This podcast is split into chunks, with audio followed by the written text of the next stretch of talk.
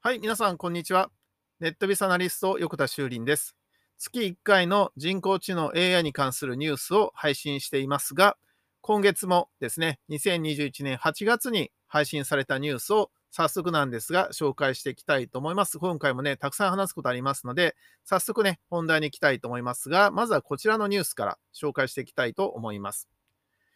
はい、結構これ面白いニュースなんですけど、えー今年の秋に Android 12のベータ版っていうのが予定されてるそうなんだけど、その中にですね、顔の表情だけでスマートフォンを操作する機能、カメラスイッチが搭載されるっていうのがニュースになってました。これ面白くてですね、例えば口の動きとか眉毛を上げ下げするみたいなもので、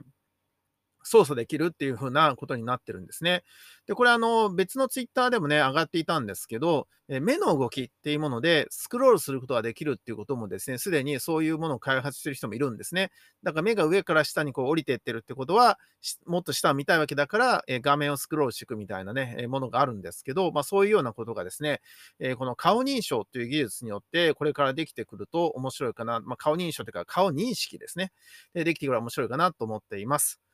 はい、続いてのニュースなんですが、えー顔認証の40%以上をたった9つの顔で突破するマスターキーならぬマスターフェイスを作る AI が登場と。これどういうことかっていうと、9つの顔ですね。例えば、えー若い子とかね、お年寄りとか、男性とか女性とか、例えば黒人の方とか白人の方とか、えー金髪の方とかね、あの白髪の方とかみたいな形で、9つの顔を登録すると、あとは9つの顔の組み合わせで、えー AI によってディープラーニングでどんどん学習させてですね、いけば、いろんな顔が作れるので、そうするとですね、えどんなこの顔認証のやつもね、40%以上はね、突破できるっていう風になってるんですね。いや、すごいニュースだなと思います。で、最近ですね、この AI を賢くするためには、たくさんのデータっていうもので学ばせればいいっていう考えが昔はあったんだけど、最近はですね、それが少ないデータでも AI に学習することができるっていう話になってきていて、その究極がこれだと思いますね。これ9つで40%以上開くっていうふうに言ってるんだけど、じゃあ9つじゃなくて100だったら、例えば90%とかでもっと確率上がるわけじゃないですか。でも少なくてもこれだけ当たるっていうのはですね、今回ですね、まあ AI によって最近出てきたことだと思っていますので、えこれも注目かなって気がしてますね。続いてなんですけど、サイバーエージェントが芸能事務所向けにサービスを開始したもので、著名人の 3DCG モデルを作成し、キャスティングするサービスというものなんですけど、これはあの芸能人の方にあなたの、その、まあ、なんていうのかな、えー肖像権というか、えー顔写真をお借りすれば、それで 3D の CG モデルを作って、それをもとに一般の方とかがキャスティングで、まあ、いわゆるあの VTuber みたいな感じで配信できるようなことをやっていませんか？そうするとみんながですね、いろんなキャラクターに、まあ、いろんな芸能人の方に、えーなりすましてですね、配信することによって、えーこの人誰なのってことになれば、そのね、芸能人の名前も売れるから、芸能人が一人で頑張っても、一人24時間しかないけど、そのコピーがたくさんあればですね、えー分身がたくさんね、働いてくれる可能性もあるんじゃないのっていう話なんですね。まあ、これは、あの、TikTok でやってるような短い音楽を与えることによって、音楽を知ってもらって、音楽を入れればいいじゃんって考えと、まあ、ちょっと似通ってますけど、まあ、こういうことをですね、えーサイバーエージェントが始めたっていうことで、ちょっとこれ注目のニュースかなって気がしています。はい、えー続いてのニュースなんですけど、はい、えー衛星データと AI 画像認識を使って新しい駐車場探しっていうものがニュースになっていました。えこれはですね、衛星からですね、えーこう地球を見たときにですね、あの土地が空いているとか、例えば結構密集してる場所なのに、そこに建物が建ってないみたいなことになれば、そこにね、あの駐車場を、えーこう提案に行くとかですね、もしくは駐車場としてなんか黒いとこに線が引いてあるんだけど、ここね、えー車が止まってないから駐車場空いてるんじゃないの？みたいなことをですね、できるようになっていくっていう話なんだけど、まあ、これ画像認識の何者でもないんですけど、えーすごい話だなと思いますね。まあなんかすごいでっかいね、邸宅があってね、100台ぐらい止める邸宅もね、駐車場って認識されるんかなとか思ったりしますけど、はい、えー話がありました。えー続いてなんですけど、これ結構深刻なニュースなんだけど、えー世界中から猛反発を受ける Apple の iPhone 内の自動ポルノ検知システムには大きな欠陥があることが判明ってあるんだけど、これあの iPhone で例えば児童ポルノに違反するようなですね、まあ、裸の写真とかみたいなのを撮ったりすると、そういうことって良くないですよ、みたいなことをですね、えー、そのスマートフォンのカメラさんがわかるわけだから、それをね、警告するみたいなことをね、考えてるらしいんだけど、でもそれって一回こう、アップルさん側の、まあ、AI とは言っても AI 側に入ってるわけだから、ちょっとそれって問題なんじゃないの？というようなことが今言われてるんですけど、これは難しい問題ですよね。じゃあ実際その、えー、その映像をですね、えー、写真をですね、警察が見て、警察がダメだよって言うから犯罪になるわけなんだけど、じゃあ警察は見てるじゃんって話で、じゃあそれは口頭で見、口頭っていうか、あの、目視だけで判断してるかっていうと、証拠を取らなきゃいけないから、写真とかにしてですね、えー、ちゃんと残しておかなきゃいけないと思うんですよね。じゃあそれが漏れたらどうするんだって話もあるわけだから、まあ、これをね、あの、警察がやるのか、アップルがやるのかって話で、え警察よりもアップルの方が iPhone のデータを持ってるわけだから、って考えていくと、まあ、この辺難しい問題だなって気がしますよね。でも、この画像認識とかっていうことでできる技術ではありますね。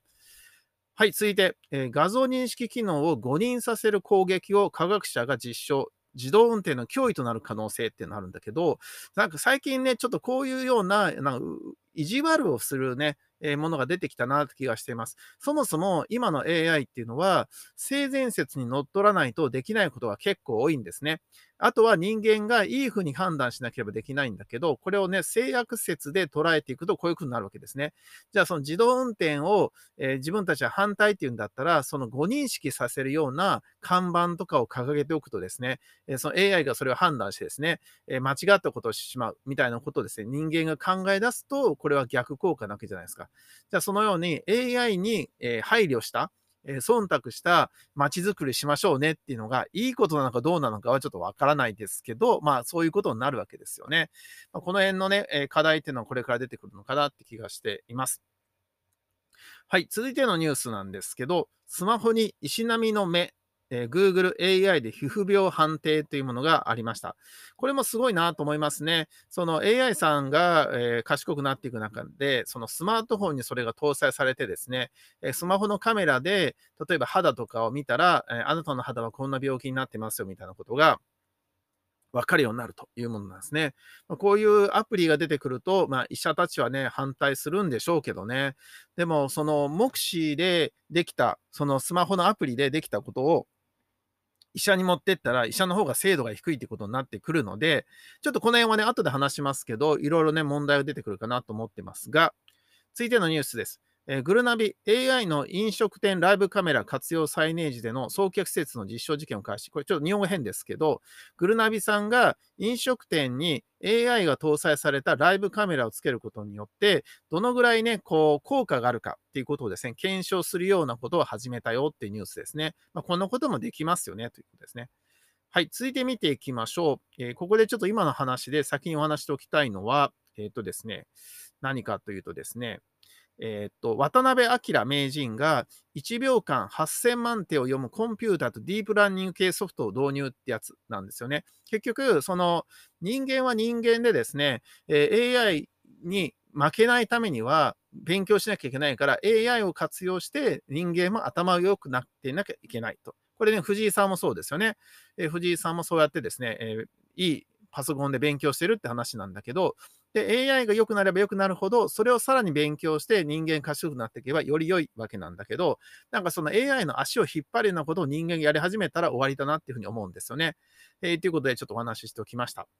はい。えー、続いてね、ちょっとお話ししておきたいのが、えー、こちらになります。えー、これ結構大事なんですけど、えどんな文章でも産業に要約する AI、デモサイト、エリーザ・ダイジェストっていうのを東大の松尾研究所のベンチャーがこう書いて書いてるんだけど、正確性は人間に匹敵って書いてるんだけど、これ実際僕もやってみたんですけど、ちょっとね、精度はまだまだかなっていう気がしていますね。しかもその認識するまでに結構時間かかるんですけど、時間かかった割には、その要約技術はまだまだ人間には勝てないなっていうのはね、えー、分かりましたね、えー、こんなのも出てきています。はい、続いて、え AI がフェイクニュースを作成みたいなものも出てきてますね。大量に作成、配信みたいなこともできちゃいますからね。えーこんなこともこれからね、問題になってくるんじゃないかなと思いますね。つまり、その AI が大量にニュースとかを作成したり配信することによって、情報操作する。ネット上ではこっちの方が、ね、ニュースとしてたくさん見られることによって、えーあの、その、自分たちの思想とかね、考え方っていうのを